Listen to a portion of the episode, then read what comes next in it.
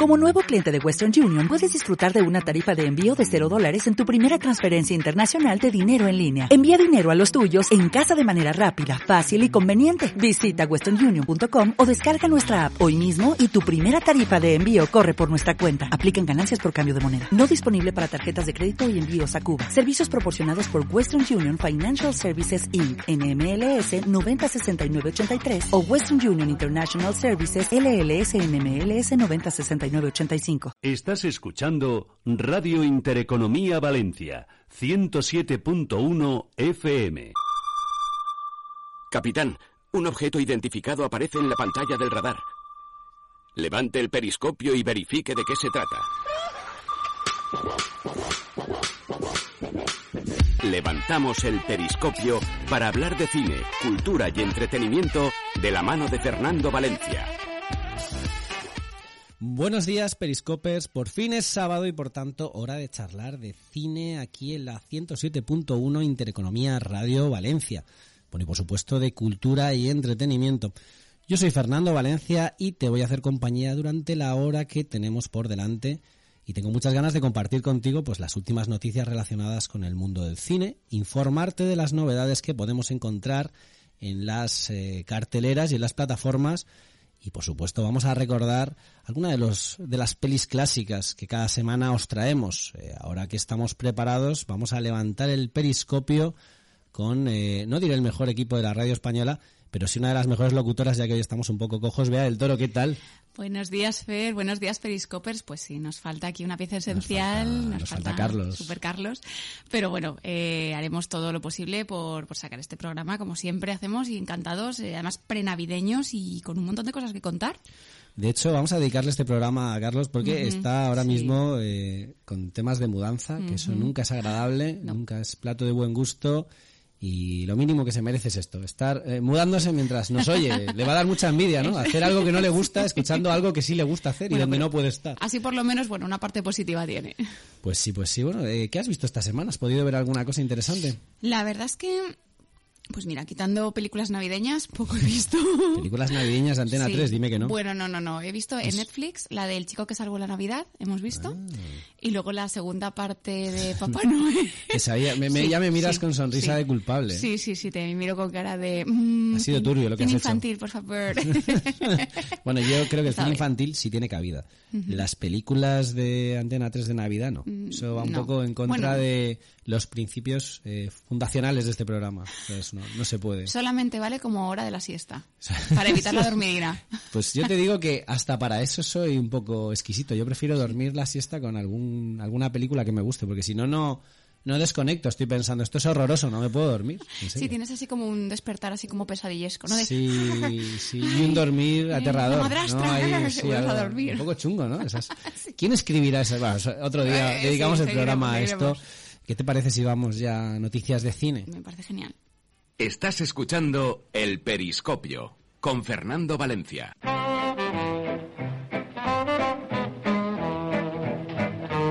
Bueno, ahora sí estamos en el espacio de noticias de cine y hay muchas cositas que comentar, ¿no vea? Sí, pues por ejemplo, podríamos destacar como certámenes, eh, el, sábado pasado se emitieron, bueno, se presentaron los eh, vigésimos séptimos eh, premios ¿Por qué?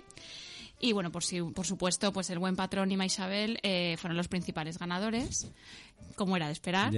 Y luego, por ejemplo, pues también podríamos destacar que mejor eh, actor y actriz de serie, a mí me ha parecido, bueno, mm, curioso. Venga Juan, Javier ah, Cámara por Venga Juan. Es que eso, eso sí. Que, me acordaba que lo estuvimos comentando en anteriores programas.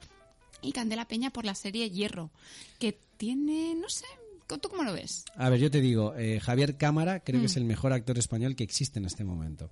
El mejor. Está para mí colinda fácilmente con Javier Bardem, que me parece un actor maravilloso. Pero creo que Javier Cámara es mucho más polivalente. Yo entiendo que los papeles dramáticos eh, tienen muchísimo más cabida en el estereotipo premio, en el estereotipo eh, película o serie galardonada. Y esto Javier Bardem lo controla muy bien pero es que el humor, y sobre todo el humor ácido, es muy complejo hmm. y Javier Cámara lo lleva controlando mucho más tiempo que Javier Bardem.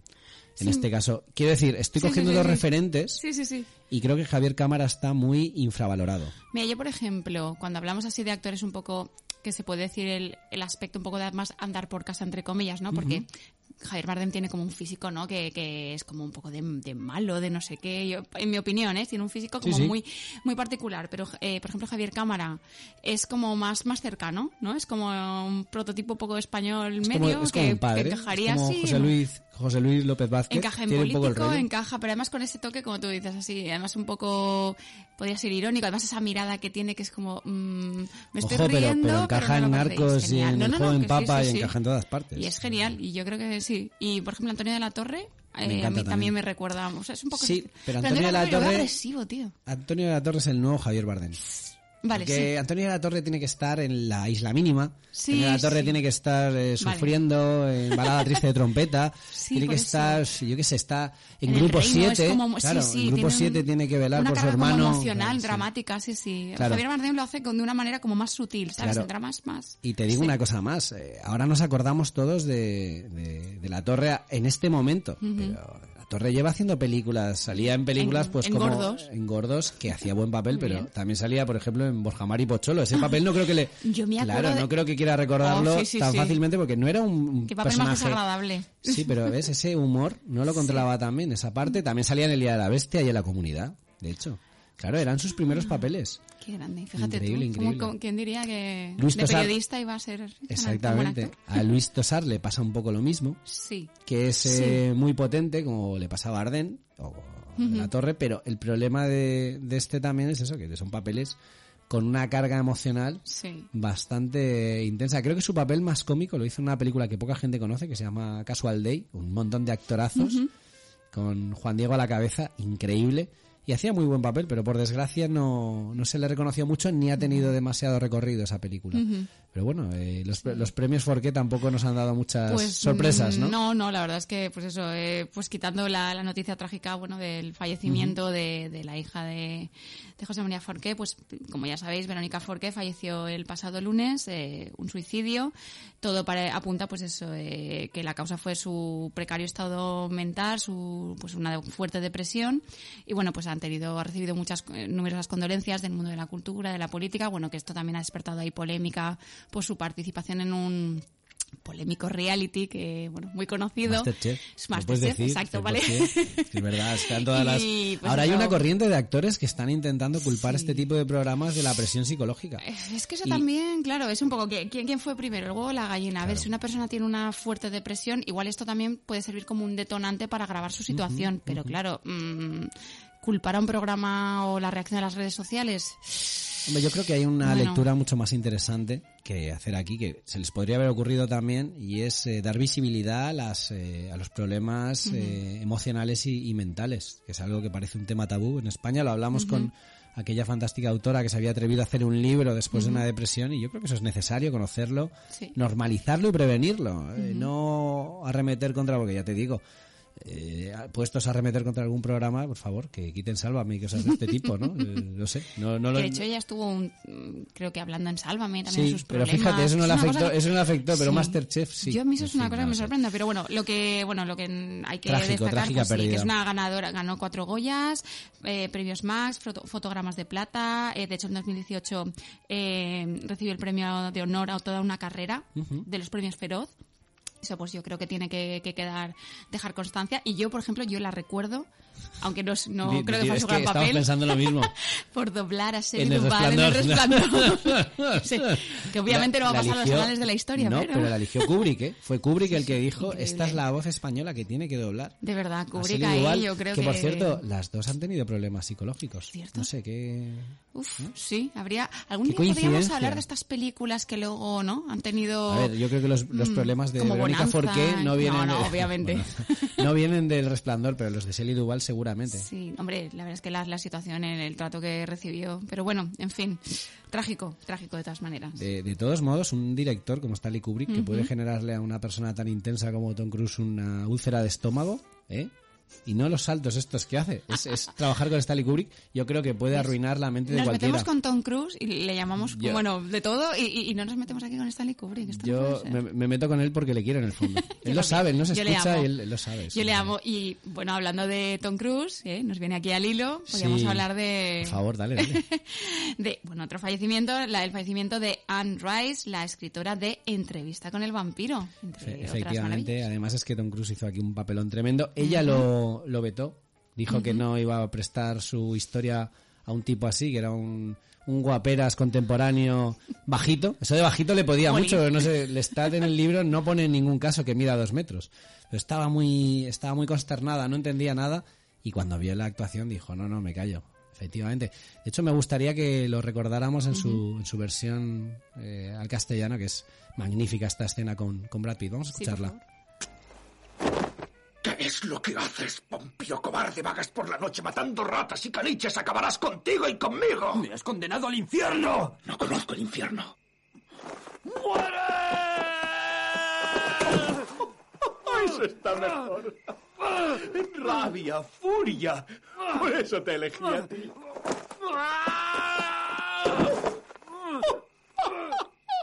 Pero no puedes matarme, Luis. Maravillosa esta escena de estar del vampiro. Voy a darte la oportunidad de elegir que yo no tuve. sería un poco el... A mí, me gustó y al hilo del fallecimiento de Anne Rice es una pena porque estaban, estaban realizando para Amazon una, una serie de crónicas vampíricas, vampiras, perdón. No estaban eh, reflejando solo la parte de entrevista al vampiro, sino el resto de libros. Y es una pena porque creo que uno de los aciertos de la película original eh, fue la implicación de Anne Rice eh, matizando todos, todos y cada uno de los aspectos importantes de la historia. Y bueno, pues ella estaba muy implicada y ahora pues no vamos a tener esa suerte. Veremos qué hacen porque ya están cambiando eh, muchísimas cosas de los personajes. Ya hemos visto que los actores eh, no concuerdan demasiado con las definiciones eh, físicas de los personajes literarios, pero bueno, en cualquier caso. Sí seguro que tiene su magia. Sam Reid será el, el actor que, que encarnará al Lestat. Eh, yo no sé, no sé qué tal, no, no, lo conozco demasiado. Y bueno, pues no sé, a ver si, por ejemplo, el, el hijo de Anne Rice, igual si puede tener alguna indicación de su madre. Una cosa que me resulta curiosa ella que fue considerada reina del, del horror gótico, ¿no? Un poco revisó el tema de, de, las novelas de vampiros que luego ha tenido tanta repercusión con Crepúsculo, True Blood, tal. sí, sí, pero eh, bueno, ya hay unas diferencias. Perdona, es que aquí estás clavando una estaca en el corazón. bueno, pero fue un éxito. El vampiro y los hombres lobo. Luego ya todo derivó en un Y las sombras de Grey también. Todo esto funcionó bien. Ahora, ahora la estaca me la has clavado tú, pero ya, lo siento. ¿Dónde las tomas las das? a mí lo que me resulta eso curioso que utilizó la figura del vampiro inmortal no sé si lo sabías, para aliviar el dolor por una pérdida muy trágica que fue la muerte de su hija con cinco años por. De hecho, Claudia, Claudia es un personaje inspirado en su hija. Claudia, la, la niña sí, del vampiro, esa niña inmortal que siempre se mantiene joven. rubios sí, sí, que se los cortaba y volvían a crecer.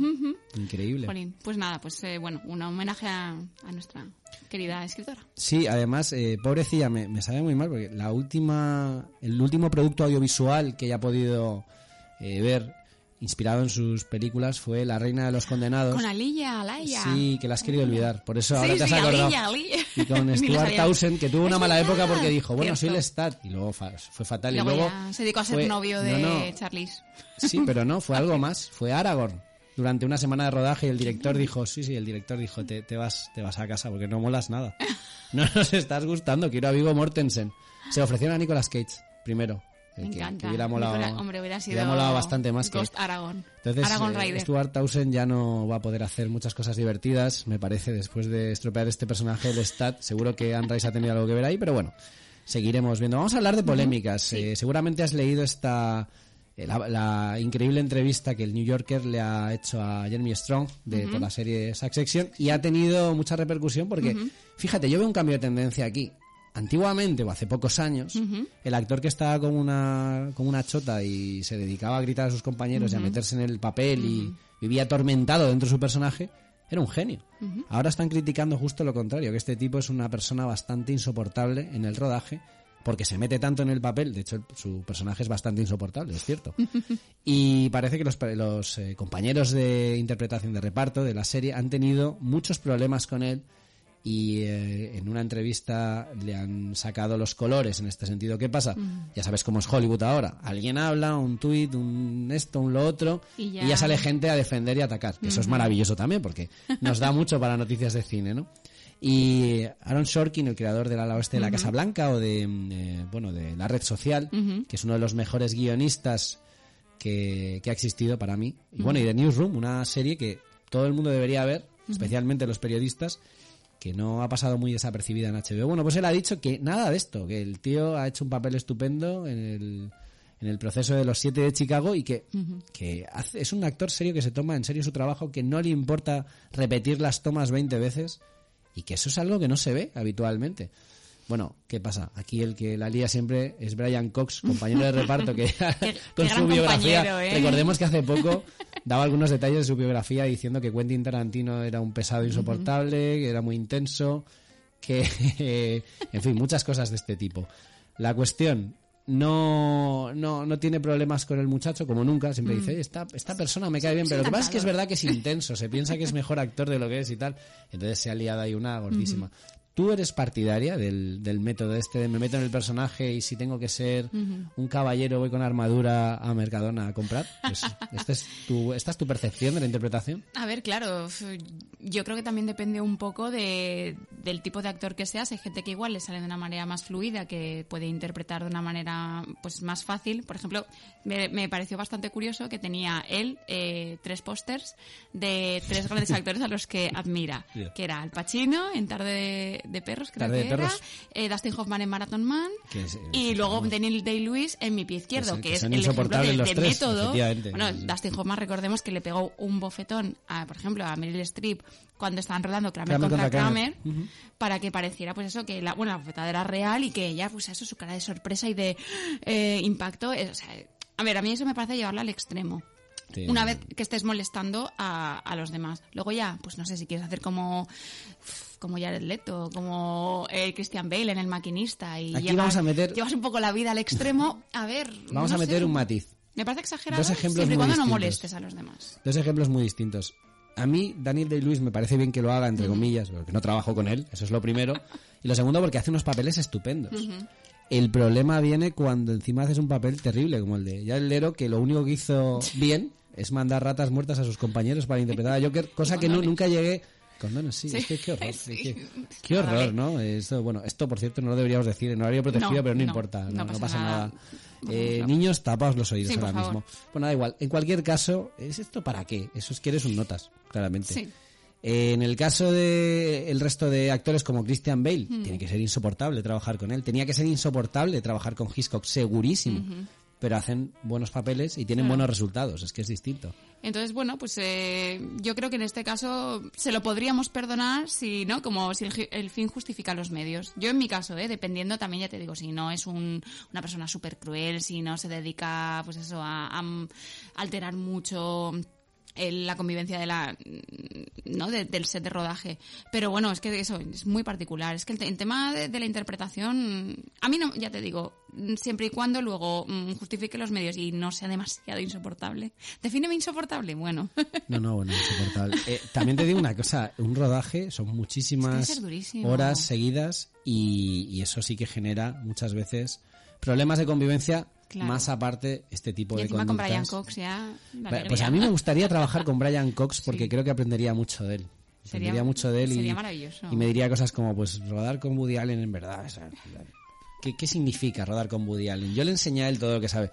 Me encantaría eso porque, ¿ves? Me parece inofensivo, me parece un señor que ya dice, es, es como Pérez Reverte, le da igual todo. ¿Qué más me da? Si yo digo lo que quiero, Por ¿qué favor, más da? ¿no? Un Joaquín Reyes de Joaquín Brian Reyes Cox. de Brian Cox ya lo, necesitamos, lo necesitamos.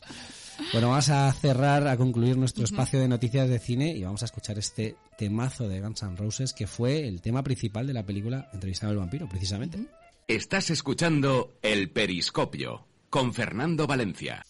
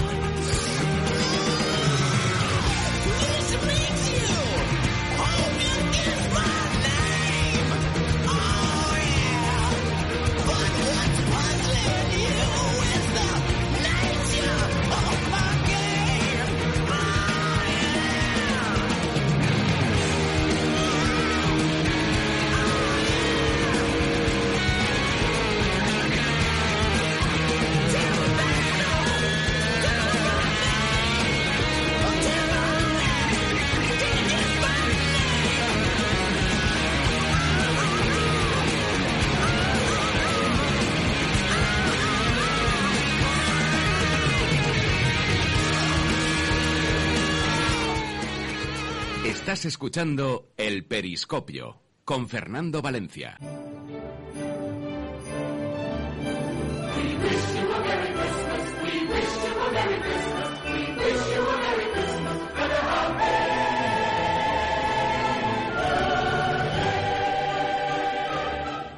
Bueno, lo que hemos oído anteriormente nos eh, da una pista sobre lo importante que son las bandas sonoras en el cine. Y poco hemos dedicado, poco espacio hemos dedicado aquí a hablar de un tema tan trascendental, pero es algo que hemos querido resolver y por eso eh, tenemos a nuestro especialista en bandas sonoras, David Porras, que estrena sección y que nos va a acompañar muchísimas muchísimas otras ediciones del programa. David, ¿qué tal? Buenos días. Hola Fernando, ¿qué tal? Encantado. Bueno, estoy, ya te digo, encantado de estar aquí con vosotros. Además que soy un fiel seguidor vuestro desde hace ya tiempo y, y bueno, pues solo espero estar a la altura. ¿no? Eh, eso, eso siempre, porque ya hemos tenido programas de radio sin grabar en conversaciones privadas que hemos mantenido hace no mucho tiempo. Sí, sí. Y sabes que esto significa que ahora vas a ser admirador de ti mismo, seguidor de ti mismo, ¿no? Porque vas a estar en el programa tanto que vas, No lo vas a acabar planteado, escuchándote no lo había muchas pensado. veces. Tendrás una foto tuya en la taquilla, como lo de los institutos. Eh, Fórrate la idea. carpeta contigo No, mismo, me mismo. encantaría eso. Vaya, mi ego no sé si será capaz de soportarlo, pero bueno, se hará lo que se pueda. Bueno, chicos, hablamos de, bueno, esta sección vamos a tratarla pues un poco a modo de, pues, eh, de temática, ¿no? Pues eh, las fechas que son, bandas sonoras navideñas es lo que toca, ¿vale? Eh, la pista que con la cual hemos empezado, eh, todavía no, no hemos escuchado un poco la entradilla, pero casi lo, se puede percibir de- así de fondo. Eh, estamos hablando de la banda sonora de Solo en Casa, 1991. Es importantísimo esto, ¿eh? Solo en casa en Navidad. Sí, sí, sí. sí. Por eso, realmente, realmente la banda, la banda sonora de Solo en Casa es, es, es una de las más señaladas bandas sonoras de temática navideña.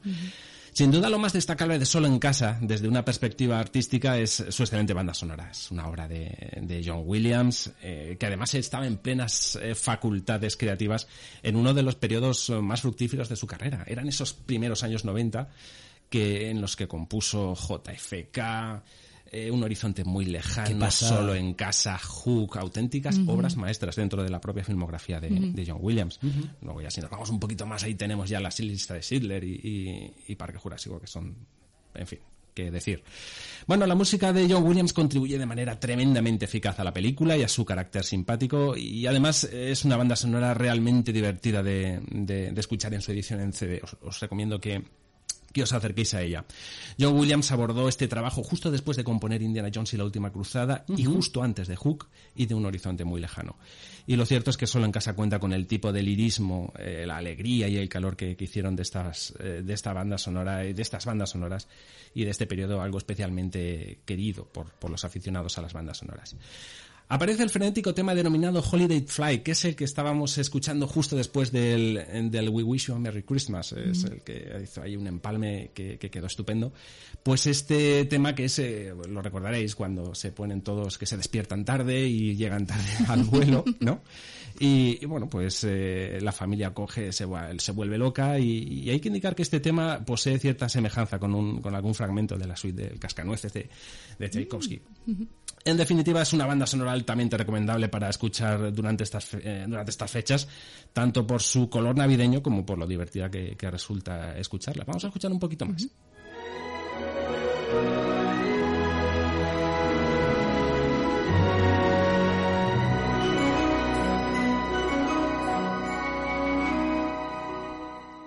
Por cierto, se me olvidaba, solo en casa recibió una única nominación al Oscar. ¿Sabéis cuál? Sorpréndenos. Banda sonora. Ah, ¿eh? Eh, John Williams. John Vale. Williams Maravilla. exige Oscar. ese nombre. Efectivamente. Bueno, chicos, pasamos a la siguiente. Bueno,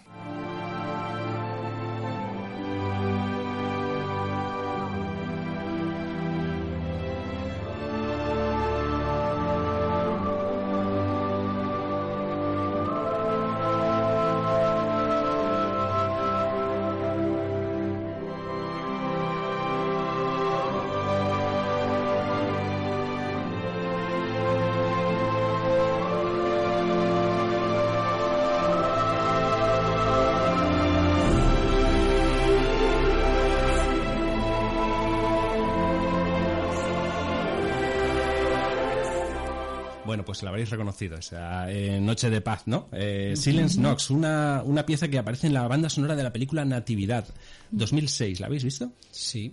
Realmente, bueno, pues es una banda sonora compuesta por Michael Dana, eh, que bueno, un compositor canadiense muy conocido, eh, compositor de la banda sonora que a mí me particularmente me entusiasma de Pequeña Miss Sunshine. Es una Oh, banda sonora maravillosa película. Sí, sí, sí. Hablamos de esta película realmente porque no es una película excesivamente conocida, es una película de temática puramente religiosa centrada en la venida al mundo de, de Jesús, eh, dirigida por Catherine Hardwick, quien posteriormente dirigiría películas como Crepúsculo, que, que antes la comentabais, y aquella de Caperucita Roja, ¿a quién tienes miedo? No sé. Sí, le fue muy bien, le fue muy bien. Le fue muy bien. Le fue, le fue fenomenal. Esta es mejor que Crepúsculo. Sí, seguro. sí, sí, sí, sí, ¿no? Pero peor que cualquier otra película buena que pueda recordar. Está ahí en un- Pero la banda sonora es excelente. Es muy buena, muy buena. Lo cierto es que la película tiene bastante valor técnico y, y artístico, es un diseño de producción así como muy, muy resultón. Fotografía más que aceptable y un guion muy bien llevado que, que se aferra a los detalles conocidos de la narración y la verdad es que lo dramatiza con sinceridad y con, y con buen gusto. Además, la película tiene un cierto nivel, cierta calidad artística, algo mayor que, que los telefilms de temática bíblica que se acostumbran a emitir en televisión en, Semana Santa, que algunos de ellos están bastante bien, tengo que decir, por lo menos en mi, en mi opinión. Y bueno, pues eh, aquí tenemos este Silence Nox, eh, cantado en latín y, bien bonito. Además, eh, el, tema finaliza con, con un solo de coral de, de la voz de un niño. Muy bonito. Así que nada, por no entretenernos más, nos pasamos a la siguiente pista.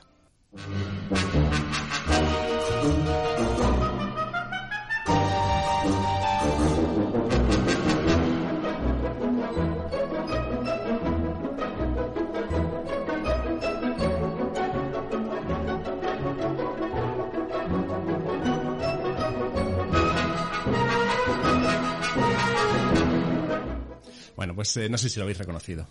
Lo habéis visto mm, así como 500 veces. Gremlins, 1984. Hemos visto más, hemos visto más. A mí me encanta. Además es que no, es es esas películas que es navideña sin tener que ser navideña, como Jungla de Cristal, no sé por qué. Eh, Jungla de Cristal la veo todas las navidades, pero es verdad, es, es navideña. Y por cierto, Bueno. Gremlins, Perdón, 2, perdón, perdón. Gremlins 2 es buenísima, ¿eh? Tengo Me que estás, decirlo. me estás cada- mirando a ver si la has visto y por eso no respondo, porque sé que me voy a adelantar a cosas seguro, entonces no, porque me meto en todo lo que no, no debo meterme. No hay problema.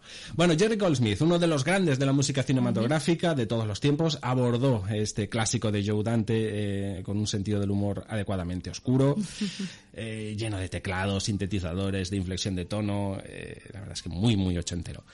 Escuchamos Late for Work, que es la secuencia inicial de la película donde vemos al protagonista, a Billy, eh, yendo a trabajar a pie porque el coche lo ha dejado tirado, no, no le arranca. Y, y, aprovecha un poco la, secuencia un poco para mostrarnos el ambiente navideño de- del pueblo. Además, esta sección, esta secuencia funciona como, como títulos de crédito, van apareciendo por ahí. Así que nada, pasamos a la siguiente pista.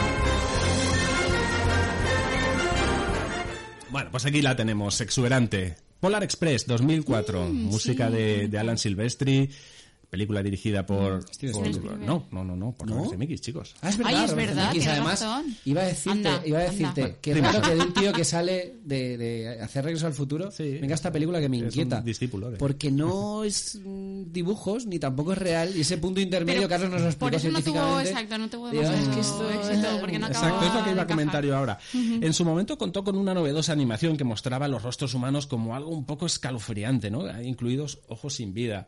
Mm. Pero la verdad es que Polar Express es para muchos un, un clásico del cine infantil navideño y además cuenta con momentos muy emotivos y muy bien planificados, como es habitual en, en Robert Zemeckis. Él- se le ocurra mucho a la hora de... Es una pasada, me parece un director, planificar. un tío que te puede hacer regreso al futuro y Forrest Gump Sí, sí, sí, sí. o aliados, que me parece que es el, es el sueño, un director así Sí. que toca todos los temas que le interesan. Yo tengo especial eh, cariño, eh, y ella es a título personal, por, por una película suya que es La muerte os sienta también. Ay, maravillosa. qué maravilla. El mejor papel de Bruce Willis.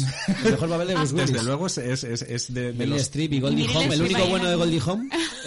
uno de los normales de Meryl Streep y el mejor de Bruce Willis. Sin ninguna duda. Ahí lo tenemos. Sí, sí, bueno, bueno, ahí, ahí, no sé, la de Jungla de Cristal también está bien. Sí, pero hablamos de cambiar un poco pero de... Es verdad, diferente. es verdad, tienes razón. Perdona. Bueno, pues eh, eh, la música de Alan Silvestri aporta toda la calidez y la humanidad que, que cabría esperar, en, en- en mi opinión. Esta es una de sus mejores bandas sonoras. Eh, antes de pasar a la siguiente pista, voy a deciros sin preámbulos de la película que vamos a hablar, ¿vale? Eh, Quiero que la escuchemos tranquilamente la siguiente pista y como es cortita, la vamos a escuchar entera. Hablamos de Jungla de Cristal. Hombre, bien. ¿Vale? 1988. Música de Michael Kamen. eh, y bueno, pues desde los títulos de apertura llenos de campanillas alegres y metales así siniestros, te das cuenta de que no es, eh, de que no suena como una banda sonora navideña habitual. Claro, la gente me dirá, jungla de cristal en una selección de películas navideñas, pero a ver quién tiene el cuajo de, de negarme que esta no es una película navideña. ¿vale? Eh, Nadie podría. Pero en sano ¿dónde la juicio, no. Es que me pones arma letal, lo mismo. Claro. El día de la navideña. bestia, ¿no? Navideña Se californiana. te está yendo de las manos, pero estoy de acuerdo. Yo, yo voy llevándolo a mi terreno, ¿eh? Mi peli, Claro mi que peli. sí. Pues ahí antes de Navidad. Qué aburrimiento. ¿Ah, sí? Y a mi hija Bueno, que le bueno, encanta. pues bueno, ya Pues hablaremos yo no lo entiendo de este tampoco. tema. He estado un tris de meterlo en, en- en la lista de hoy. No, no, No, cada no, vez... no entiendo que no le guste. Es que estaba, estaba comentándoselo a nuestro magnífico técnico Felipe, siento mucho, pero que ha no. puesto cara de como de ¿no te gusta Pesadilla antes de Navidad? Bueno, pues yo. A ver, poco a poco la estoy como redescubriendo gracias a mi hija, las nuevas generaciones. Pero yo la vi y por no poco me duermo en el cine. Lo siento. Jungla de cristal. Eh, como os comento, eh, aquí encontramos, pues eso, los vestigios lúgubres de la novena sinfonía de Beethoven, eh, guitarras vibrantes, sintetizadores atmosféricos, la melodía de Winter Wonderland así disonante que se oye así en un momento muy concreto. Esa capacidad de, re- de reelaborar temas y tejerlos en pistas de acción efectivas es lo que convirtió a Michael Kamen en un auténtico genio. El desaparecido Michael Kamen murió en 2005, 2004 y lo que y lo que ayuda a darle a Jungla de Cristal esa sensación navideña única. Realmente Michael Kamen es eh, uno de mis compositores favoritos. A ver, hay muchos, pero este está de, de los me parece un tío Los más potentes era para un ti. tío talentoso donde los haya con auténticas joyas de, de bandas sonoras. La pieza que os propongo hoy es precisamente porque me hace gracia, y aquí no es solo cosa, cosa de- del compositor, también del director, de John McTiernan. Eh, la Oda a la Alegría que aparece, ¿vale? De la novena de Beethoven, que aparece eh, relacionada íntimamente con la caja fuerte del edificio Nakatomi, ¿vale? Le- cuando llegan los ladrones y llegan a la caja fuerte que está cerrada a cal y canto y empiezan a escuchar de, con, un, con un chelo, ¿vale? Eh, eh, la novena de Beethoven, o sea, esa oda a la alegría, parece que suene desde el interior de la caja fuerte, ¿vale? Pues vamos a escuchar el momento en el cual se abre la caja fuerte, consiguen abrirla y, y- y, bueno, los ladrones eufóricos eh, por allí danzando y cogiendo cosas y uno de ellos le da un golpecito a una estatua de oro, en fin, realmente es una escena que me parece que está tratada con mucho, mucho, mucho gusto y, y- y- y- y- y, bueno, pues la, la- la- la versión que hace Michael Kamen de, de la, la adaptación que hace es, es soberbia. Vamos a escucharla.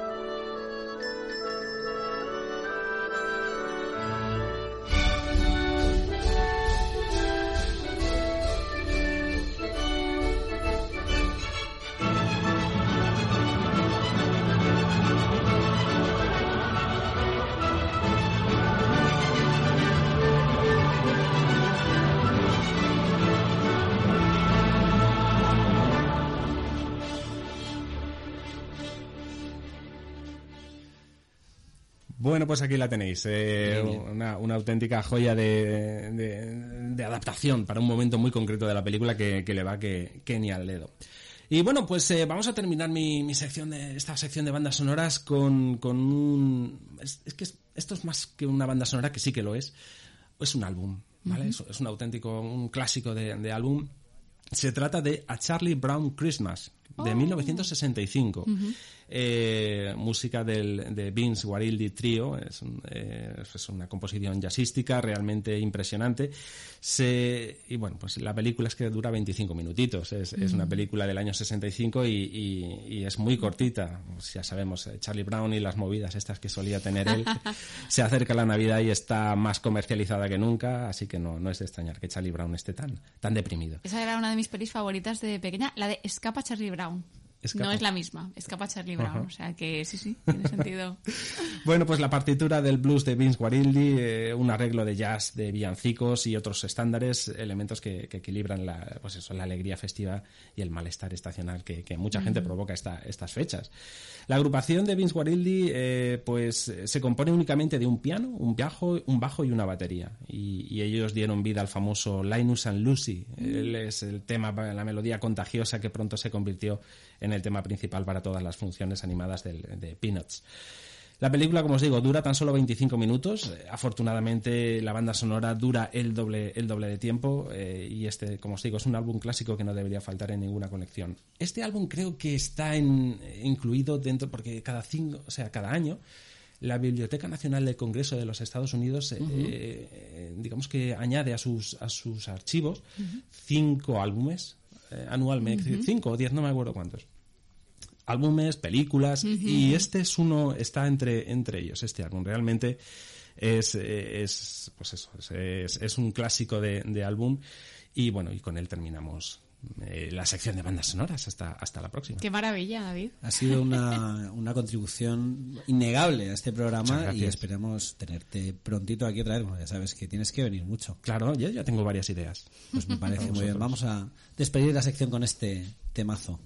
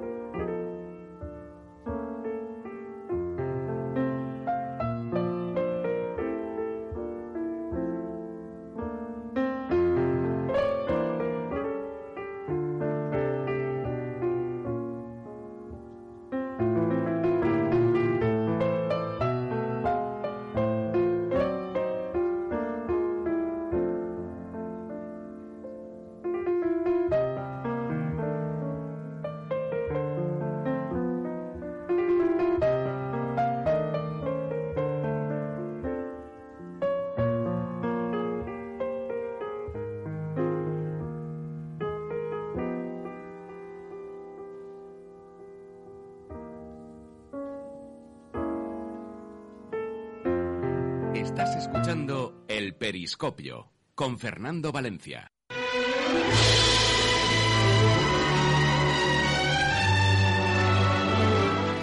Esta eh, sintonía, esta melodía nos recuerda que vamos a hablar del clásico de la semana, que en este caso es Historias de Filadelfia, ese peliculón del 44, dirigido por, por Josh Cukor, un maravilloso artífice de la comedia moderna norteamericana, con Cary Grant, James Stewart, dos de mis, bueno, mis dos actores clásicos preferidos, y Catherine Hepburn, que con ese carácter que tenía, Sí.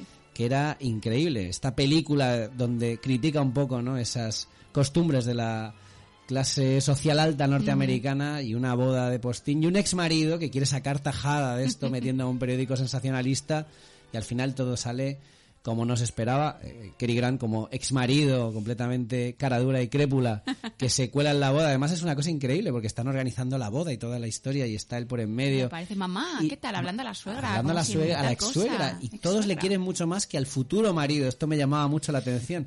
Qué carisma, qué Hmm. Gracia, ver, qué es que era clase. Kerry. Es querido. Era que, Grant tenía, hacer lo que que, escúchame, tenía una magia ahí en pantalla y una ironía. Y luego estaba James Stewart, este tipo, este periodista de raza que no quería eh, investigar este tipo de cosas y que ese tipo de costumbres le parecían terribles y al final acaba más encantado por Catherine Hepburn y sus costumbres de lo que él pensaba a simple vista. De hecho, protagonizan los tres una escena memorable de la que tenemos un fragmento que vamos a, a escuchar, si os parece bien. No, perdón, No tiene usted, por qué no era mi molestarse. intención. eh.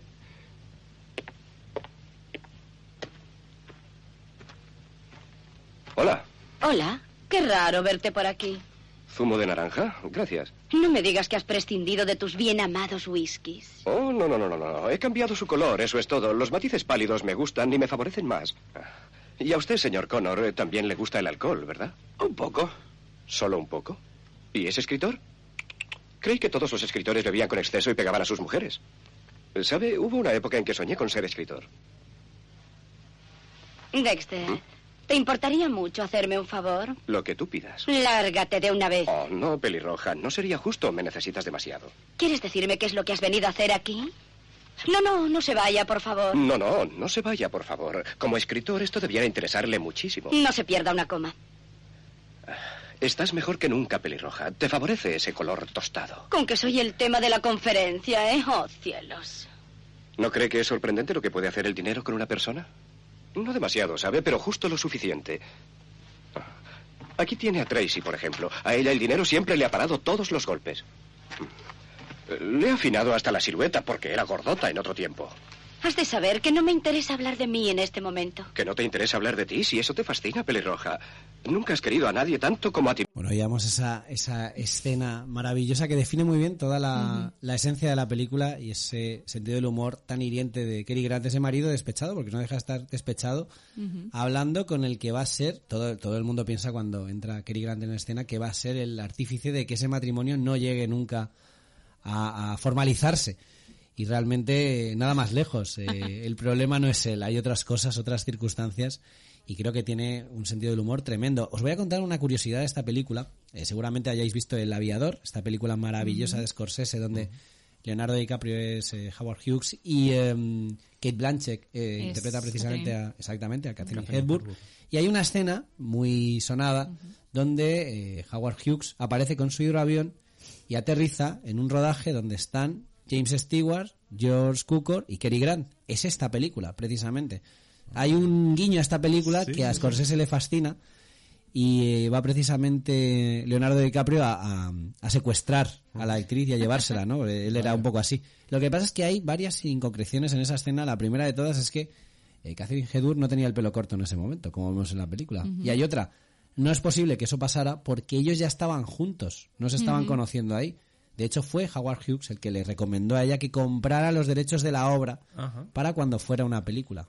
Ella dijo que en ese momento no disponía de 30 mil dólares y fue él quien se los compró y se los regaló por su cumpleaños. Y es le una cosa sirvió curiosa. como un poco venganza contra Hollywood. Pero bueno. Exactamente, ex- exactamente, pero hay unas hay una cantidad de cosas increíbles porque Ujú. eh, Catherine quería a Carl Gable en el papel de Cary Grant y él dijo que solo ponía una condición, no quería cobrar más que nadie, pero quería que su nombre estuviera el primero y su foto la más grande, por puro desdén. Y luego donó eh, su sueldo a una Cruz asociación benéfica. ¿sí? Efectivamente, sí, sí, sí. Y es muy curioso porque en esta época eh, ya se estaba, estaba mm, seis años de cansarse del, del ruido de Hollywood y se quería retirar.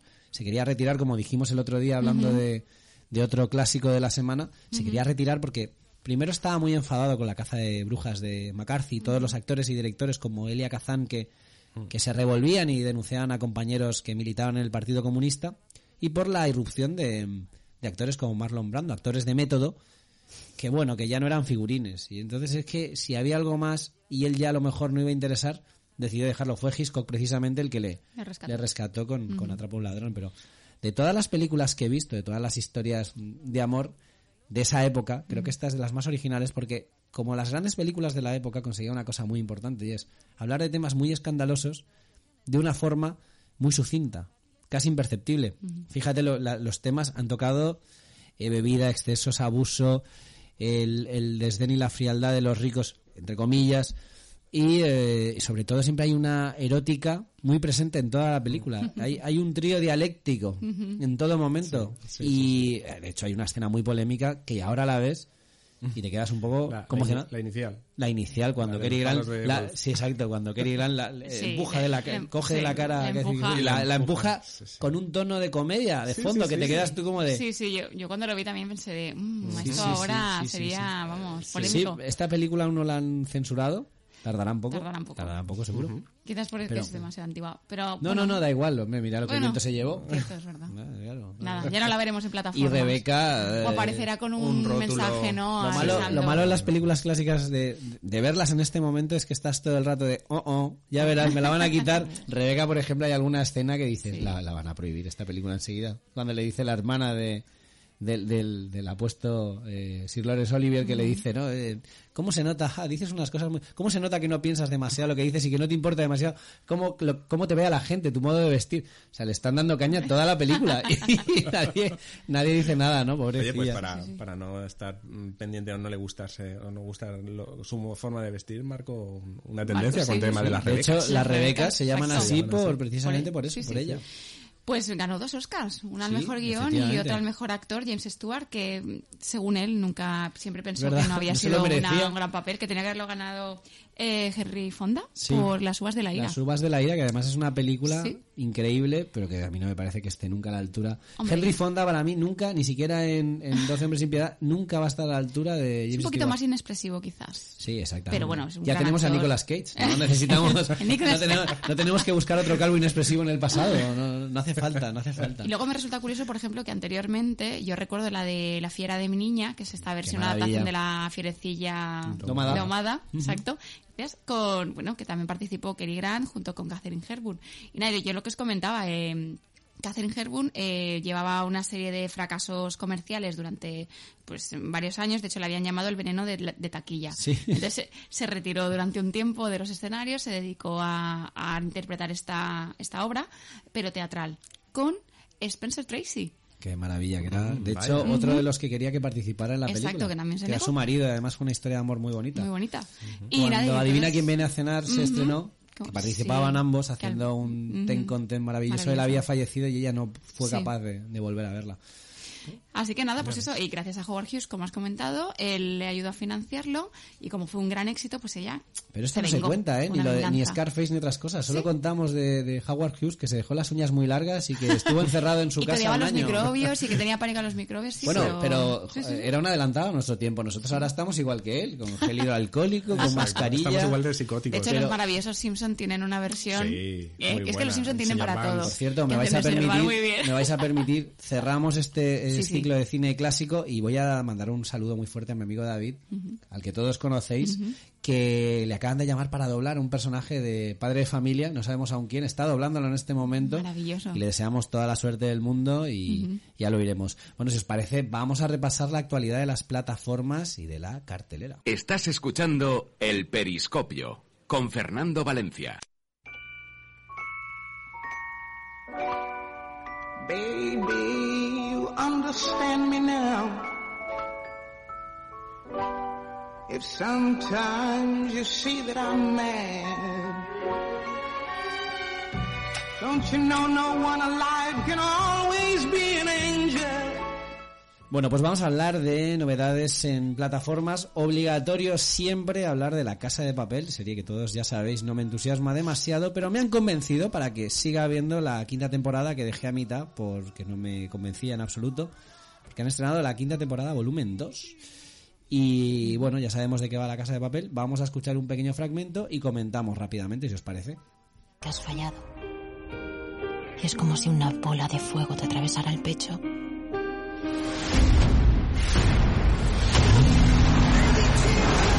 Hemos entrado aquí para cumplir una misión, acabar con este atraco. Y eso es lo que vamos a hacer. Esperamos su señal. No mucho que podamos salir de acá. Tú la sacarás de aquí. Lo prometiste y lo harás.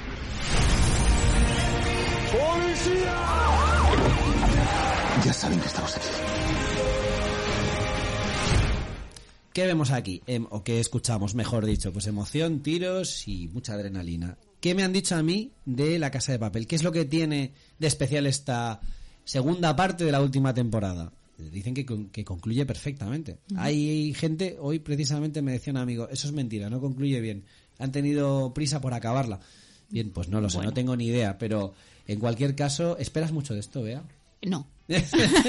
David, ¿esperas mucho de esto? Me temo que no. Yo espero una colección de merchandising, de gafas de sol preciosas y, Y de, de- peluches. eh, y sí. ya está. No, a ver, es, es una serie interesante que ha roto... Y de frases hechas que Exacto, vayan y estereotipos con- manidos, con, acorde con la actualidad.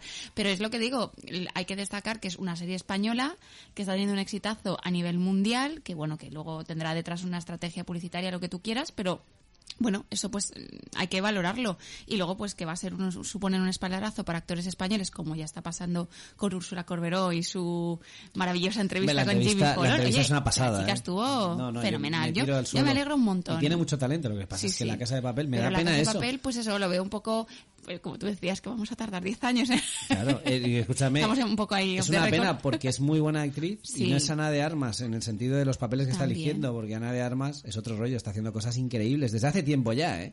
A mí me ha encantado, por ejemplo, en... La Casa de Papel. Sí, Yay, no tanto. Joder, pues vamos a hacer otra cosa con esta mujer que tiene tantísimo talento, de verdad lo digo, ¿eh? Bueno, pues igual empieza con, con La Casa de Papel y luego pues no nos deslumbra con, con otro tipo de películas. Pero bueno, de todas papel maneras... de- el papel de la casa, ¿no? Será la, la séptima parte, será como la saga de Misión Imposible. Empieza hablando de robar el banco y luego hablan de reformas, yo qué sé.